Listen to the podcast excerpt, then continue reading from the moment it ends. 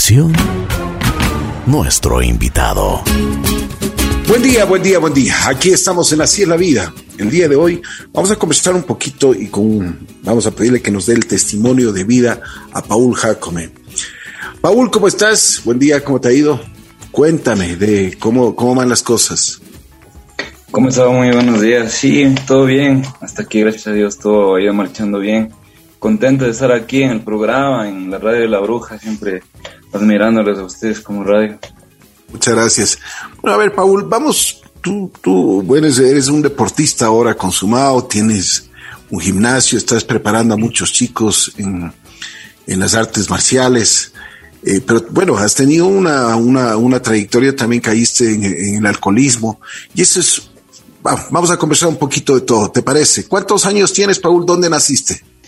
Ya, yo soy de Riobamba, tengo 28 años. Eh, Sí, tengo una, un dojo, una academia, se llama The Next Level, acá en Riobamba.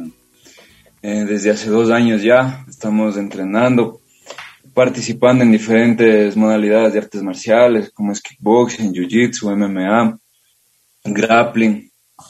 A ver, pero a ver, cuéntame cómo, cómo, cómo, cómo estuvo tu vida antes de que eh, estuvieras en las artes marciales y, y, también participes, porque tengo entendido que tú eres campeón nacional en algunas actividades que has desarrollado.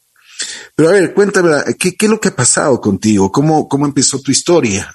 ¿Desde, de, desde cuándo comenzaste, por ejemplo, a consumir alcohol? Bueno, yo, eh, como todo joven, ¿no? Muy curioso. Eh, sabes que acá en Riobamba es muy alto el nivel, el índice de alcoholismo. Eh, no sé si será por el frío, no sé, pero acá la gente toma mucho y, y yo como joven eh, me comencé a relacionar con otros jóvenes que no estaban interesados en estudios ni, ni, ni en deporte. La verdad a mí siempre me gustó el deporte desde muy niño, pero eh, por este motivo yo me desvié un poco, me fui con malas amistades, comencé a tomar, me interesó más eh, la calle, me interesó más como que eh, otro tipo de actividades que se hacen en, las calles, de las chicas y todo eso. Entonces, al deporte lo fui dejando de, de, lado. Yo, aparte de, ser competidor de combate, también era, era federado de escalada deportiva acá en mi provincia. Y todo eso fui perdiendo mediante iba aumentando el alcoholismo. ¿Y qué es lo que por, por qué te atraía tanto el, el, estar así de fiesta, el de, porque como tú dices, el alcoholismo te, te fue llevando ya a malos, malos hábitos y malos caminos, ¿no? Sí, la verdad que sí, me, me, me fue, me fue llevando a malos hábitos, eh, dejando el estudio de lado, eh, la familia muchas veces de lado, el deporte que a mí siempre me ha apasionado desde muy niño. Yo, la verdad, que esto me llamó bastante la, la, la, atención porque ahora me doy cuenta, ¿no? Uno necesitaba llenar ciertos vacíos que, que no, que no, no, no se encontraba con nada más que, que, que, que, con eso en ese momento. Tal vez las malas amistades, eh, las chicas, todo este tipo de, de, de cosas. Por ser joven y, y, no tener una, una buena guía, me, me fui de lado. Mm. Y bueno, ¿a qué edad estabas en, en ¿En qué edad estabas eh, con, esto que me cuentas? Yo empecé desde que entré al colegio. Desde que entré al colegio, yo entré a un colegio que, que, que, siempre se ha caracterizado por este tipo de cosas, un colegio fiscal solo de hombres, donde tú entrabas y habían personas que se dedicaban a robar, que se dedicaban a todo este tipo de, de, de actividades ilícitas y todo eso. Entonces yo entré al colegio me comencé a llevar con personas más grandes que yo, con personas que ya tenían mucha más experiencia en este tipo de cosas y me dejé llevar, la verdad, es mi error, pero, pero tengo que aceptarlo, me dejé llevar, me, me eh, hasta los 15 años o 16 años estuve todavía en la Federación de Chimborazo, pero de ahí para adelante eh, tuve que sentir el dolor de que ya no puede, no poder estar ahí por decisión de la federación mismo. ¿Y qué pasó ahí? O sea, te sacaron de, de, de, de, la, de la federación. Sí, la verdad que sí, porque eh, en una botella de tesalia había llevado trago en vez de agua. Entonces se dieron cuenta y, y, la verdad eso pasó y yo no, no puedo mentir. Eso pasó y, y, y tuve que salir, tuve que salir. Wow, qué mala cosa. fue duro, fue... Yo como joven, estaba joven, pero no es que no sentía nada, sí se sentía como el, el, el, estar haciendo malas cosas y, y, salir de lo que a uno más le gusta. Me imagino que fue un dolor. Bueno, ¿y cómo fue tu recuperación? Porque cuando te diste cuenta que las cosas andaban ya mal, cuando salían de control en, en, cuestión de alcohol. Eh, como, como yo pienso que, que, que, todas las personas que beben eh, van a tener ciertas experiencias que no les va a gustar con la familia, con amigos, en la sociedad. Entonces, yo empecé a sentir este tipo de cosas eh, con mi familia. Les, eh, les empecé a ver cómo, cómo, ellos muchas veces se avergonzaban eh, de cómo fui y cómo estaba en ese momento. Entonces... ¿Qué es lo que hacías tú? De, del hecho de, de ya no, de, de, no estar estudiando, de, como estar en un colegio y no pasar los años, ese tipo de cosas, veía que, que mi madre pasaba muy mal, que mi familia pasaba muy mal, todos mis hermanos ya tenían su profesión, graduados, familia, todo. Eh, yo soy el último de cinco hermanos. y, como que ah, me estaba desviando, me estaba desviando por el mal camino y, y, no, no, no, no me gustaba como, como yo tengo sobrinos casi de mi misma edad. Y todos mis sobrinos son deportistas igual que, que yo ahora pero ellos nunca se desviaron, entonces no quería que vean ese ejemplo mío. Y llegué a un cierto punto que dije, no, o sea, ya eh, tienes que dejar todo esto, esto está mal. Tuve 19 años y, desde los 19 años no he vuelto a, beber ni, ni nada de por el estilo, ninguna, ninguna cosa para la cabeza, como uno le decía en ese tiempo. No, no, no ha habido hasta el día de hoy, gracias a Dios. A los 19 años yo dejé dejé totalmente alcohol, personas que no hacían nada de su vida y preferían estar en la calle, dejé eso de lado. Y me dediqué al deporte, nuevamente empecé a entrenar, empecé a entrenar, a entrenar y, hasta el día de hoy no he parado. Oye, y Paul, em, ¿tú, te recuperaste solo, completamente, o, tuviste algún tratamiento? Eh, sí, tuve, tuve, tuve un tratamiento eh, soy, yo pertenezco a, a AA de acá de Rebamba, de 24 horas, entonces eh, yo tuve que vivir en un albergue tres años, aproximadamente viví tres años. Wow. Ajá. Y no, no, pude salir. El último año eh, me apoyaron para poder estudiar. Ahí terminé recién el colegio. Empecé a estudiar la universidad. O sea que tuviste un tratamiento para, para tu recuperación. Ajá, sí. Bueno, después de que sales de esto, ¿cuál era el propósito ya en tu vida? Bueno, de aquí a ya salí. Eh, como digo, mi propósito era tener tener algo grande, ¿no? O sea, tener algo que, que, que, que me caracterice a mí y lo que siempre me había gustado desde muy niña era el deporte. Entonces yo me enfoqué por ese lado, terminé mis estudios del, del colegio, empecé a estudiar la universidad, a trabajar y estudiar. Y empecé nuevamente a entrenar muchas veces mi cabeza, mi cabeza, nadie me había dicho, pero mi cabeza me decía, no, es que ya, ya entrenaste hace muchos años, eh, no vale que sigas entrenando. Y a veces, muchas veces la cabeza te engaña, no te deja hacer las cosas que te gustan.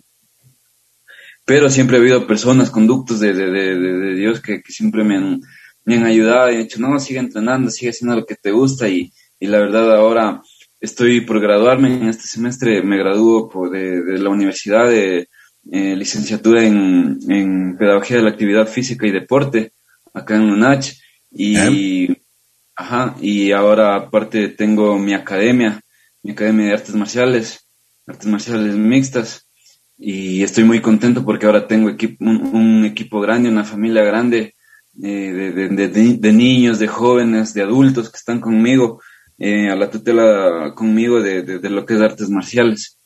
Ya, qué bien, qué bien. Bueno, tú te recuperaste y eso es importante. Ahora, ¿cómo, cómo ves la vida? ¿Cómo, cómo, cómo te encuentras? Eh, estás educando también a, a jóvenes que quieren entrar en tu academia. ¿Cómo, ¿Cómo, lo, cómo te está yendo? Bien, la verdad, gracias a Dios, todo, todo ha ido marchando bien, se ha ido manifestando.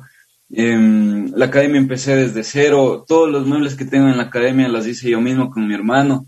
Eh, ahora el equipo de niños está trayendo muchos frutos para acá a la provincia. Eh, tengo una niña que se llama Tamia Sánchez, ella es una niña muy talentosa, muy dedicada y ella eh, había ganado, ganamos recién hace como un mes o dos meses me parece, allá en Quito, en un nacional, ella tuvo la pelea más rápida en finalizar, diez segundos se demoró para finalizar y de eso estoy muy orgulloso. Dos niñas más pequeñas de la categoría de nueve y diez años quedaron campeonas de, de, su categoría y de hombres y mujeres también aparte, las dos ganaron a los varoncitos, a todas las mujeres. Entonces eso, eso siempre yo les digo, no, no se metan en la cabeza el sexo débil, el sexo débil no existe. Eh, la constancia, la dedicación es todo lo que, lo que se debe llevar en la cabeza y, eso es lo que ha ido funcionando en el equipo de los niños. Realmente estoy muy contento con ellos. Viene un campeonato eh, nacional de la válida de Jiu-Jitsu. Quiero llevarle al equipo de los niños, jóvenes y adultos. Yo también quiero competir ahí. Em, entonces, siempre mantenernos activos es lo que nos caracteriza, mantenernos activos en competencias, en entrenamiento. Eso. Qué bien, me alegro muchísimo.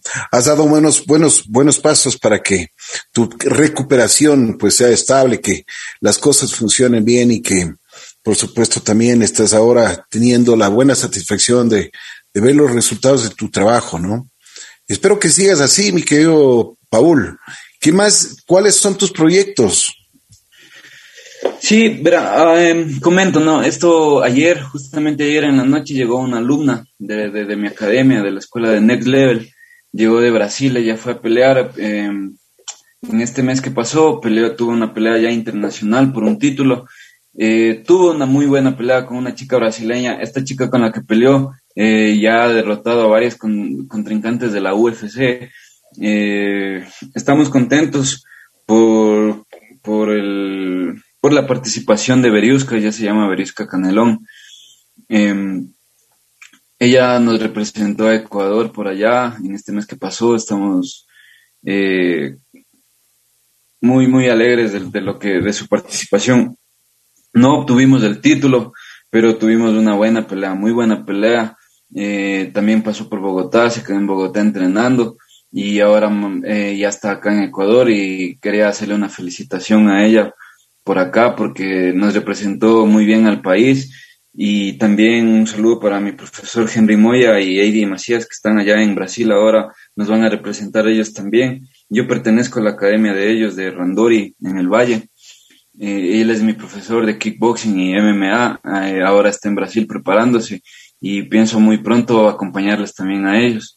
Estos serían los proyectos, empezar a sacar a personas eh, en el ámbito internacional a pelear a pelear jiu-jitsu, kickboxing, MMA. Entonces siempre estamos en la preparación, con buenas miras a, representar al país, a empezar a, a, más que todo, a enfocarse en las mujeres. Pienso que, las mujercitas, las, las niñas, las damas, son muy, mucho más dedicadas y mucho más disciplinadas muchas veces que los varones. Mm.